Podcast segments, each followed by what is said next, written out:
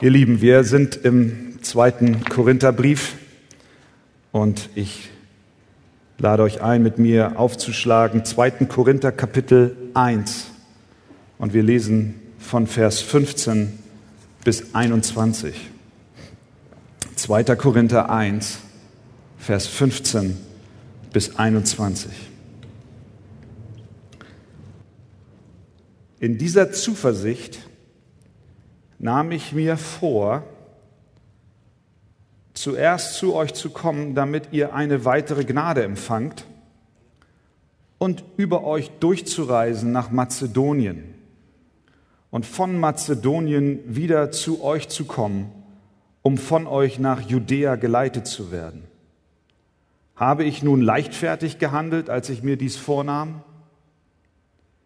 Oder mache ich überhaupt meine Pläne nach dem Fleisch, so dass bei mir das Ja, Ja auch Nein, Nein wäre? Doch Gott ist treu, so dass unser Wort an euch nicht Ja und Nein gewesen ist. Denn der Sohn Gottes, Jesus Christus, der durch uns unter euch verkündigt worden ist, durch mich und Silvanus und Timotheus, der war ja nicht, der war nicht Ja und Nein, sondern in ihm ist das Ja geschehen.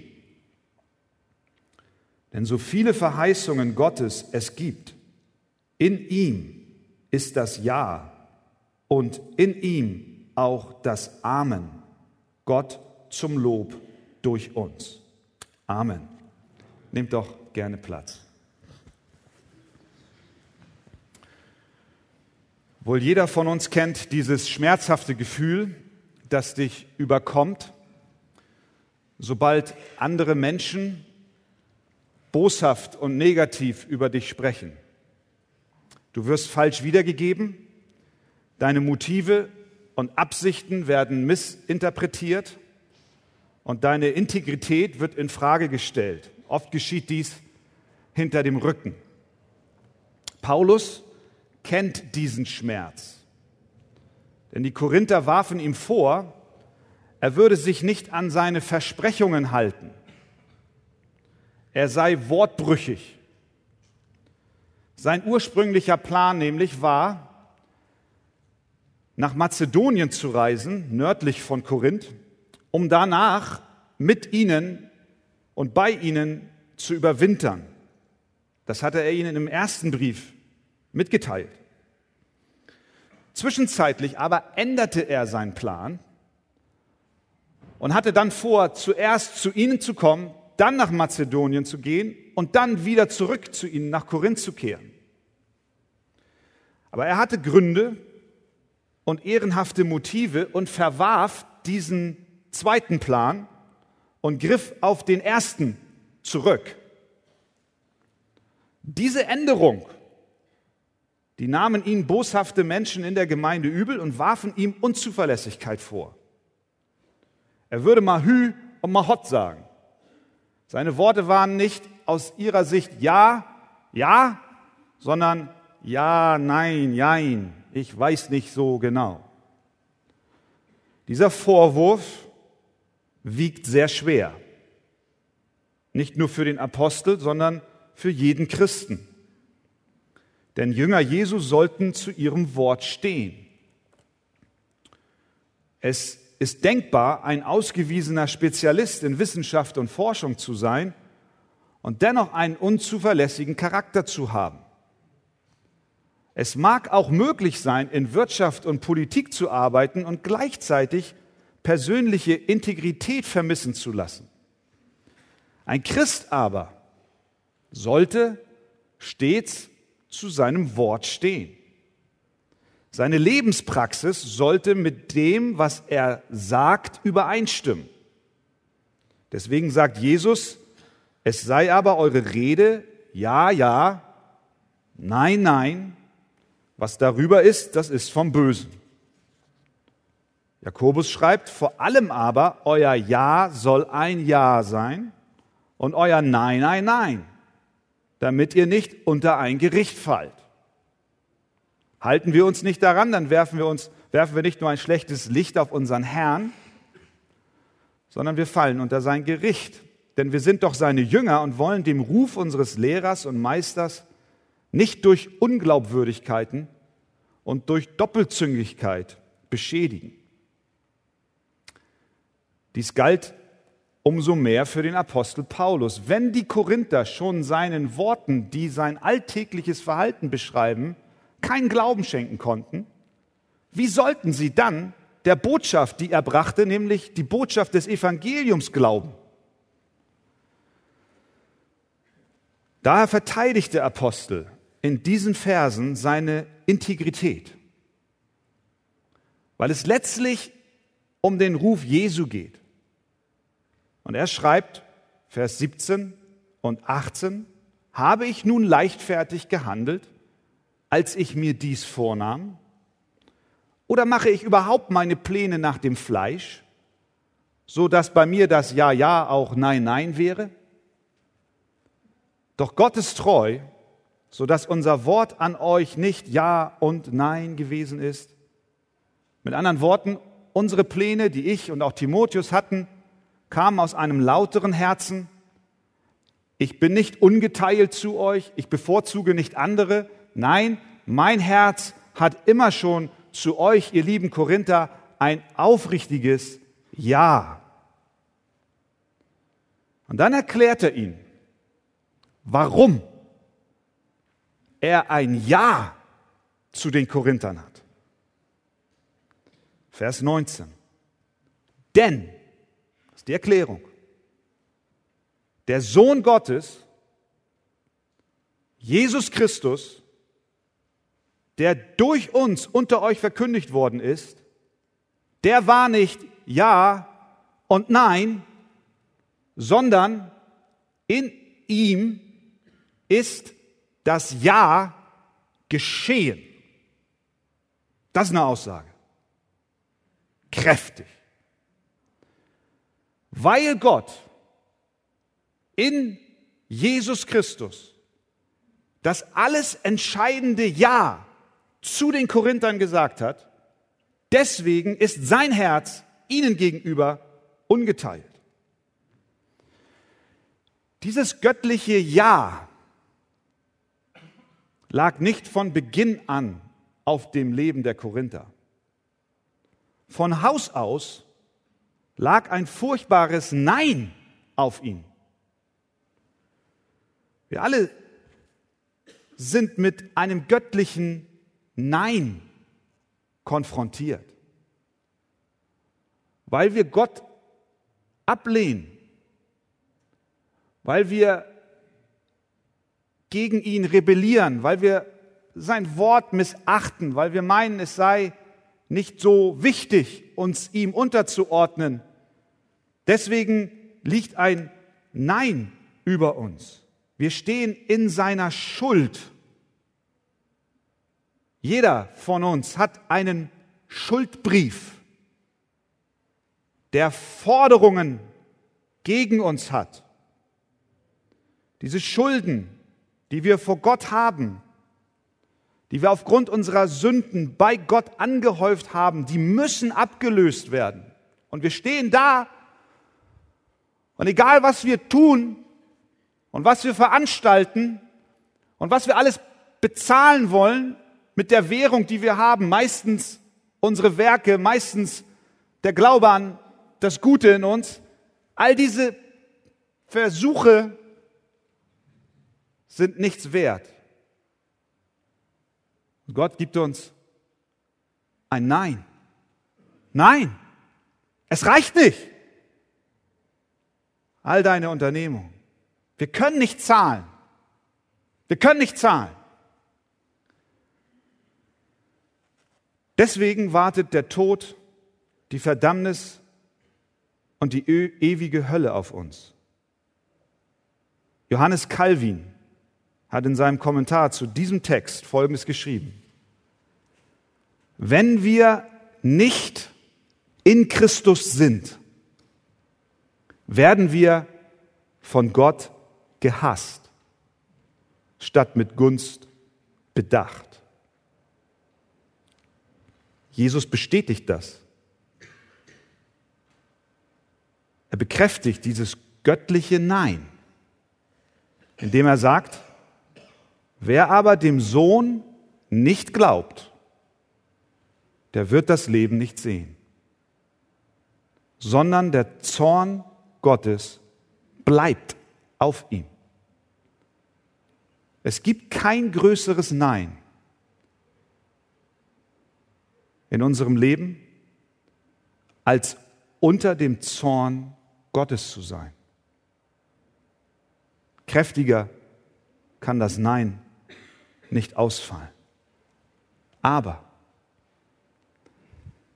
der Text sagt Folgendes. In ihm ist das Ja geschehen. Dieses Ja ist untrennbar mit der Person Jesu Christi. In ihm, in Jesus Christus, ist das Ja geschehen. Denn der Sohn Gottes hat am Kreuz den Schuldbrief, der mit seinen Forderungen gegen uns war, ausgelöscht. Und so wurde in Christus aus dem großen Nein ein großes Ja. Jeder Sünder, der Jesus als sein Stellvertreter und Retter annimmt, zu dem sagt Gott Ja. Er sagt Ja. Wer aber an den Sohn glaubt, der hat das ewige Leben. Der hat das Ja des ewigen Gottes. Wenn du also als Sünder dich dem heiligen Gott in Christus im Glauben an ihn näherst, dann hörst du ein unwandelbares Ja. Du fragst, liebst du mich? Gott sagt, ja. Vergibst du mir? Ja. Nimmst du mich an? Ja. Hilfst du mir, mich zu verändern? Ja. Wirst du mir die Kraft geben, dir zu dienen? Ja. Wirst du mich bewahren? Ja. Habe ich das ewige Leben? Ja. In Christus ist das Ja geschehen. Es wird nicht erst kommen, es ist geschehen. Bist du in Christus, dann sagt Gott zu dir ohne Ausnahme ja. Paulus sagt also, wie, könnt, wie könnte ich in meiner Beziehung zu euch wankelmütig sein, wenn doch in Jesus, den ich euch gepredigt habe, für euch und für mich, das alles entscheidende Ja gesprochen ist. In ihm ist immer ein Ja und niemals ein Nein. Dann schreibt der Apostel in Vers 20, denn so viele Verheißungen Gottes es gibt, in ihm ist das Ja und in ihm auch das Amen.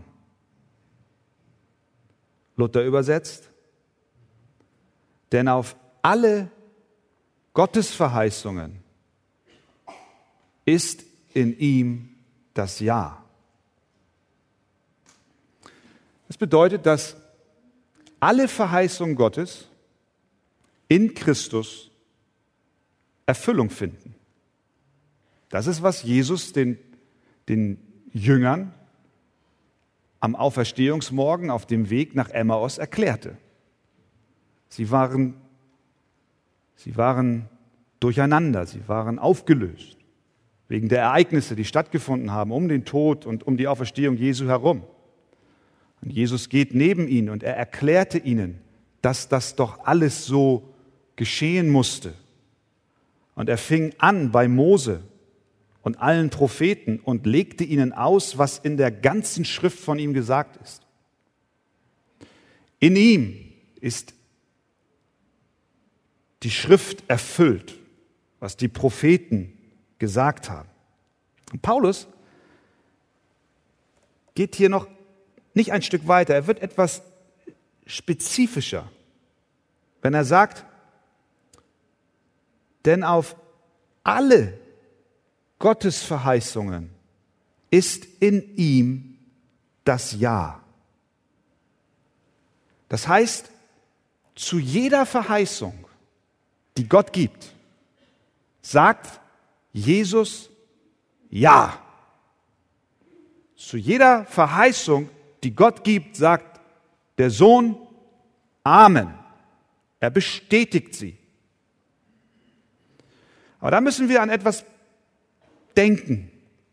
Wir meinen, dass Verheißungen ausschließlich etwas Positives, Segensreiches sind. Das griechische Wort, das hier zugrunde liegt, kann auch übersetzt werden mit Ankündigung oder mit Nachricht oder eben mit Verheißung. Gott hat nämlich nicht nur Segen, sondern auch Fluch angekündigt, verheißen. Jesus sagt zu allen Verheißungen, zu allen Ankündigungen Gottes, sagt er ja. Kurz bevor Mose starb und das Volk Israel in das gelobte Land einziehen sollte, gab er ihnen noch Anweisungen, was geschehen soll, wenn sie dort sind. Und er hat ihnen gesagt, da wird eine Ebene sein zwischen zwei Bergen. Der eine Berg heißt Gerasim und der andere Ebal. Und dort sollt ihr euch als ganzes Volk versammeln. Wahrscheinlich wenigstens eine Million, vielleicht waren es sogar zwei Millionen Menschen in dieser Ebene. Und die eine Hälfte sollte sich am Berg Gerasim und die andere Hälfte am Berg Ebal versammeln. Und dann hat Mose gesagt, dass von der Seite des Berges Ebal Flüche gelesen werden sollen, die das Volk treffen wird, wenn sie Gott treulos werden. Und es gab zwölf Verheißungen und Ankündigungen des Gerichts. Und das ganze Volk sollte mit einer Stimme antworten, nachdem diese Gerichtsverheißungen laut verkündigt wurden. Es muss gewaltig gewesen sein. Eine, zwei Millionen Menschen in, einer, in einem Tal rufen mit einer Stimme. Und sie hörten diese Verheißungen des Gerichts und riefen Amen. Mit einer Stimme. So soll es sein. So soll es sein. Einige Jahrhunderte später berichtet uns die Bibel von einem anderen Berg, auf dem ein einzelner Israelit zugegen war. Es war der Berg Golgatha. Es war das Kreuz, an dem Jesus hing. Dort, sagt Paulus, wurde er für uns zur Sünde gemacht. Dort hing er als wäre er der einzige Sünder, um stellvertretend für uns vor Gott zu stehen. Und zu allen Gerichten Gottes, die eigentlich auf mich hätten fallen sollen, hat Jesus am Kreuz gesagt, ja. Amen. So soll es sein. Alle Verheißungen sind in ihm erfüllt weil er auch zu dieser Gerichtsankündigung Ja gesagt hat. Und weil er das tat, kannst du sicher sein, dass alle Verheißungen Gottes in Jesus für uns Ja und Amen sind. Denn wenn er die Verheißung des Gerichts über meine Sünde getragen hat, dann kann ich gewiss sein, dass auch die Verheißungen des Segens zu mir fließen werden. Paulus schreibt in Römer 8, Vers 32, der auch seinen eigenen Sohn nicht verschont hat. Der Sohn hat Ja gesagt, sondern hat ihn für uns alle dahingegeben. Wie sollte er uns mit ihm nicht auch alles schenken? Alle Verheißungen kommen zu dir, weil Christus zu allen Verheißungen ja gesagt hat. Er hielt sein Versprechen, meine Sünde in seinem Sohn zu bestrafen. Deshalb kann ich sicher sein, dass er mir in und mit Jesus alles geben wird, was ich zum Leben brauche. Amen. Amen. Ihr Lieben, wir stehen noch einmal auf. Für alle die, die zum ersten Mal hier sind, wir machen aus so einer Predigt zwei Fernsehsendungen und deswegen jetzt der Text noch einmal gelesen, etwas mehr an Versen. Wir lesen, wir lesen ersten, äh, wir lesen 2. Korinther 1 von Vers 19 bis 24.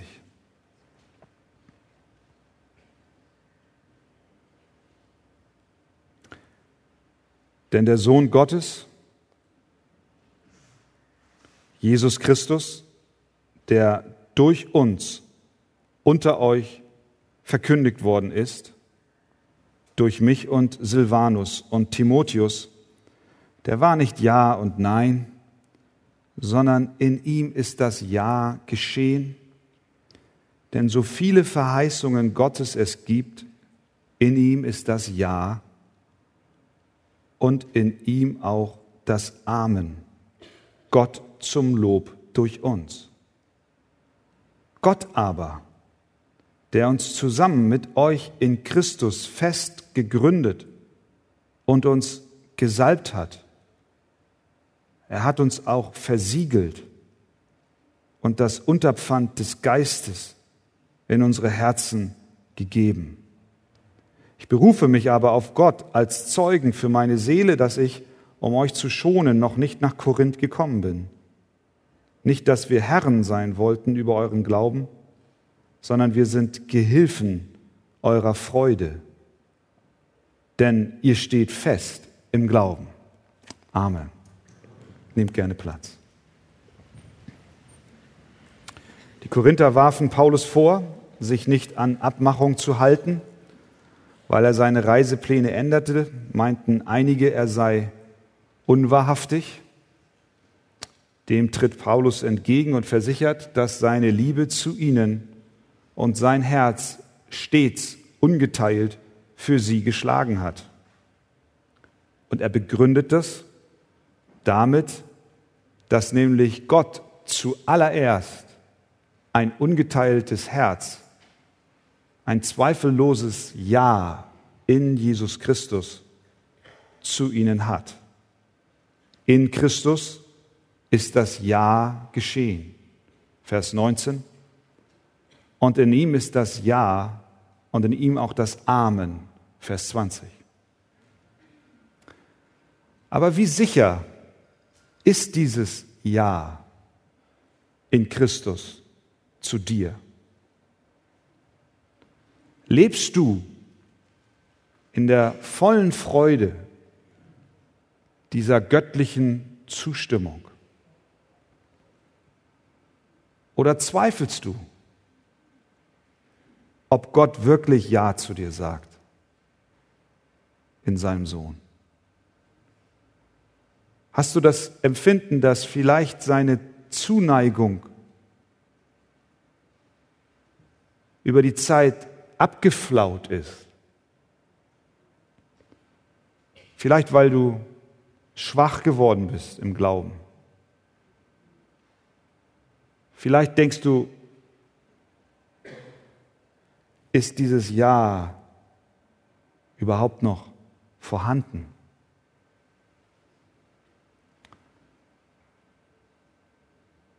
Paulus schreibt in Vers 21, Gott aber, der uns zusammen mit euch in Christus fest gegründet und uns gesalbt hat. Er hat uns auch versiegelt und das Unterpfand des Geistes in unsere Herzen gegeben. Zuerst einmal hat Gott uns fest gegründet. Das ist die objektive Wahrheit des Wortes Gottes für dich an diesem Morgen, der du ein Kind Gottes bist? Bist du von neuem geboren? Glaubst du an Christus als deinen Erlöser? Dann bist du in ihm fest gegründet. Egal, ob du es spürst und fühlst oder nicht. Es ist wie mit dem Fundament eines Hochhauses. Ihr wisst, dass je höher ein Haus gebaut wird, desto tiefer muss das Fundament sein. Und da ich vom Bau komme, weiß ich, dass wenn ein Gebäude erstmal aus dem Keller, aus dem Fundament herausgekommen ist, die wesentliche Arbeit getan ist. Natürlich muss dann weiter ordentlich gearbeitet werden. Aber das Fundament muss auf tragfähigem Grund stehen und darf nicht auf Treibsand gegründet sein. So wie das Fundament eines Hochhauses im, in der Tragschicht des Bodens fest verankert ist, so hat auch Gott dich mit Christus verbunden. Sein Ja zu dir wankt nicht. Es steht. Menschen mögen uns enttäuschen, Freunde mögen uns verlassen,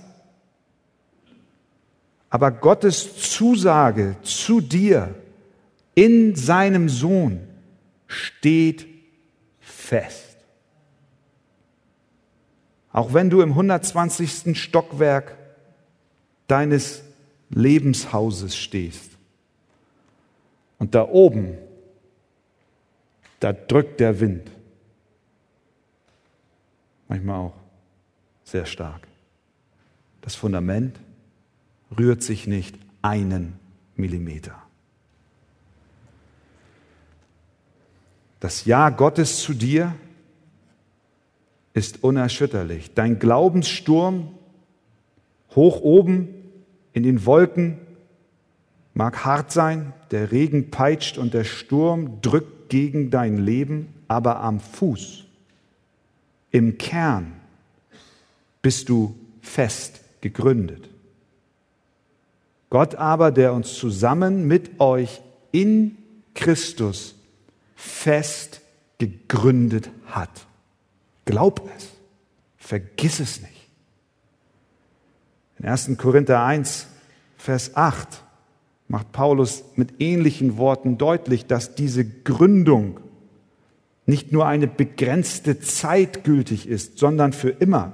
Dort schreibt er, denn der euch auch festmacht, da haben wir wieder dieses, diesen Begriff, wird, der euch auch festmachen wird, bis ans Ende, sodass ihr unverklagbar seid am Tag unseres Herrn Jesus Christus. Sein Ja zu dir ist nicht befristet gültig und läuft ab wie das Haltbarkeitsdatum deiner Milch im Kühlschrank. Und wenn es um ist, dann wird sie sauer. Nein, sein Ja zu dir ist ewig gültig. Denn, Vers 22, er hat uns auch versiegelt und das Unterpfand des Geistes in unsere Herzen gegeben, schreibt er. Der Beweis dieser Zusage, den hat er mit einem Siegel bestätigt. Er hat dich mit einer Identifizierungsmarke gekennzeichnet. Das ist ein Zeichen dafür, dass du sein Besitz bist. Du bist Schaf seiner Herde geworden. Du bist nicht länger allein unterwegs, in die Irre gegangen, verloren im Gestrüpp, sondern der Hirte hat dich erkauft, hat dich aus dem Morast genommen und dich zum Eigentum seiner Herde gemacht. Und das hat er besiegelt mit dem Heiligen Geist egal wie du dich fühlst, bist du in Christus? Dann hat Gott ein Ja zu dir gesagt, ein unwandelbares. Und dieser Heilige Geist in uns, der ist auch die Garantie Gottes, dass wir das verheißene Erbe, was wir jetzt noch nicht voll angetreten haben, was wir einst antreten werden, wenn wir bei ihm sind, dass wir dieses verheißene Erbe auch in Empfang nehmen. Deswegen schreibt er, er hat uns das Unterpfand des Geistes in unsere Herzen gegeben. Merken wir, wie sicher der Apostel hier ist. Dieses Ja in Christus schwankt nicht. Er hat es besiegelt. Du bist fest gegründet. Und obendrauf gibt er dir noch eine Garantie, das Unterpfand seines Geistes. In Epheser 1,13 sagt er, in ihm seid auch ihr, nachdem ihr das Wort der Wahrheit, das Evangelium eurer Errettung gehört habt, in ihm seid auch ihr, als ihr gläubig wurdet, versiegelt worden mit dem Heiligen Geist der Verheißung, der das Unterpfand unseres Erbes ist bis zur Erlösung des Eigentums zum Lob seiner Herrlichkeit. Ein Unterpfand ist eine Anzahlung, eine Garantie, der Begriff kommt aus dem Rechts- und Finanzwesen und er steht für eine vertragsschließende Partei, die sich zur Leistung weiterer Zahlungen verpflichtet. Grudem sagt in seiner Dogmatik, als Gott uns mit dem Heiligen Geist beschenkte, verpflichtete er sich dazu, uns alle weiteren Segnungen des ewigen Lebens und eine große Belohnung im Himmel bei ihm zu geben. Alle die den Heiligen Geist in sich haben, alle, die wahrhaft wiedergeboren sind, haben Gottes unveränderliche Verheißung und sein Unterpfand, dass das Erbteil des ewigen Lebens im Himmel ihnen zufallen wird. Gott hat sich in seiner Treue verpflichtet, es zustande zu bringen.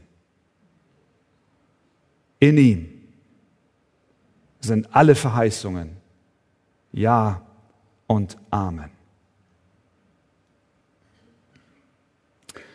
Vielleicht sitzt du heute Morgen hier und es mag für dich den Anschein haben, dass nicht alle Verheißungen Gottes für dich in Christus Ja sind. Vielleicht ruft dein Herz, Gott, wo bist du? Warum gehe ich durch diese Dunkelheit? Was hat das alles zu bedeuten? Warum dieses Leid? Den Jüngern ging es ähnlich, als sie auf dem See Genezareth waren und der Sturm kam. Da waren sie voller Zweifel und Unglauben. Und Jesus hat sie zurechtgewiesen. Eigentlich hätten sie nur den Verheißungen des Wortes Gottes Glauben schenken müssen. Und dann wären sie viel ruhiger gewesen aber sie taten es nicht. Denn es gab schon im Alten Testament Verheißungen für Seeleute in Not. Psalm 107 spricht davon, wie Schiffe auf dem Meer fahren und wie ein Sturmwind kommt und dass die Seele der, der Schiffsleute verzagt dass sie taumeln und wanken wie ein Trunkener und kein Rat mehr wissen, die dann zum Herrn schrien in ihrer Not und er führte sie aus ihren Ängsten. Und er stillte das Ungewitter, dass die Wellen sich legte und sie froh wurden, dass es still geworden war und er sie zum erwünschten Land brachte. Psalm 107. Das ist eine Prophetie, ein Stück weit auf das, was Christus dann tat am See Genezareth. Traust du Gott, kommt er und er stillt auch deinen Sturm. Vertraue ihm. Aber die Jünger mussten erst in den Sturm hinein, um die Verheißungen Gottes als wahr, als Ja und Amen in Christus zu erleben. Erst dann, als sie drin waren in dem Sturm, verstanden sie, dass ja in Christus das Ja und Amen gesprochen ist und er für sie auch den Sturm, in dem sie sich jetzt befanden, stillte. Wenn ich ehrlich bin, dann wäre mir lieber, dass mir solche Situationen erspart bleiben. Wer von euch möchte schon gerne in Bedrängnis geraten? Um die Verheißungen Gottes als Ja und Amen zu erleben. Aber das ist der Weg, den Gott mit uns oft geht. Erst wenn wir in der Not sind, dann wird plötzlich die Verheißung Gottes für uns bestätigt. Jawohl, er steht zu seinem Wort. Er ist dabei. Manchmal dauert es eine Zeit, bis Gott uns zu der Überzeugung bringt, dass alle seine Verheißungen wahr sind. Deswegen ist es so wichtig, dass wir niemals den Blick auf Jesus verlieren. Und weil Gott seine Treue bewiesen hat und Jesus auch zu den dunklen Ankündigungen Gottes Ja sagte, deshalb kommen auch die guten und gnädigen Segnungen Gottes zu dir. Deswegen schreibt Paulus, er salbt uns, er versiegelt uns, er bekräftigt uns, er gibt uns seinen Geist als eine Garantie für noch folgende Segnungen. Was wir aus diesem Abschnitt mitnehmen an diesem Morgen ist, dass Gottes Ja zu dir in Jesus Christus unwandelbar ist.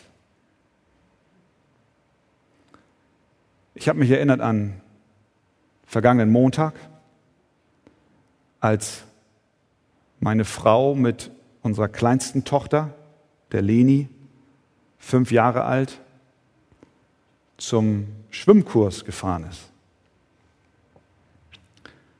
Und die kleine Leni hatte jetzt seit einigen Wochen montags Schwimmunterricht. Und am vergangenen Montag sollte das Seepferdchen abgenommen werden.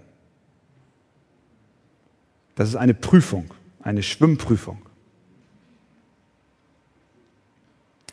Und Leni im Vergleich zu den anderen Kindern ist sowieso ein Kopf kleiner und das zarte Herz des Vaters war ganz bei ihr. Vielleicht zitterte ich mehr als sie.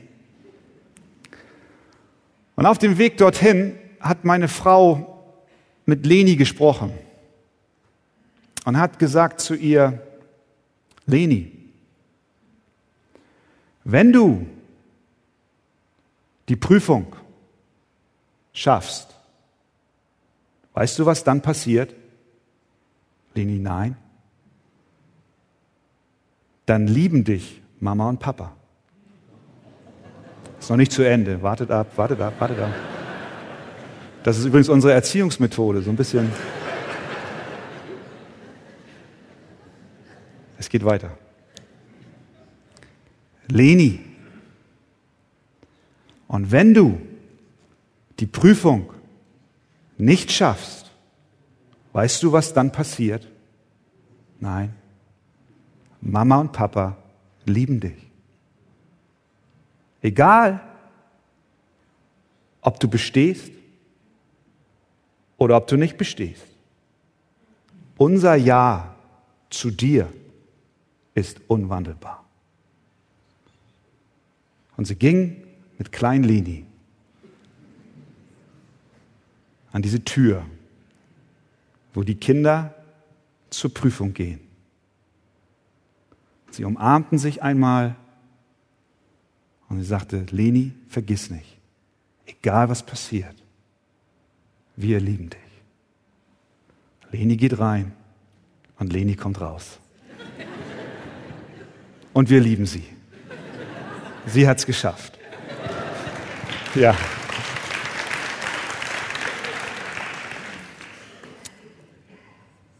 Wir sind, wir sind alle wie Kinder.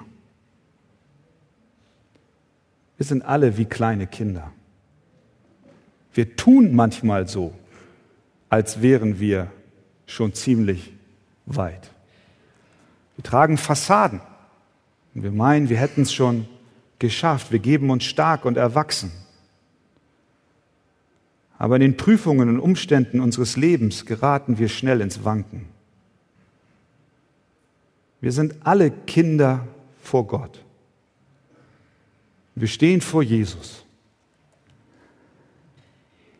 Und wenn die Prüfung noch so schwer ist, er steht am Spielfeldrand und er sagt, Kind, mein Ja zu dir ist unwandelbar.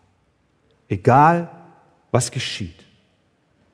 Ich liebe dich in Christus. Und das wird ewig Bestand haben. Komm und vertraue mir. Darf ich dich etwas fragen? Gibt es etwas Schöneres, als ein Kind Gottes zu sein? Nein. Warum? Weil Jesus Christus für dich zum Ja geworden ist. Amen. Halleluja. Lasst uns aufstehen.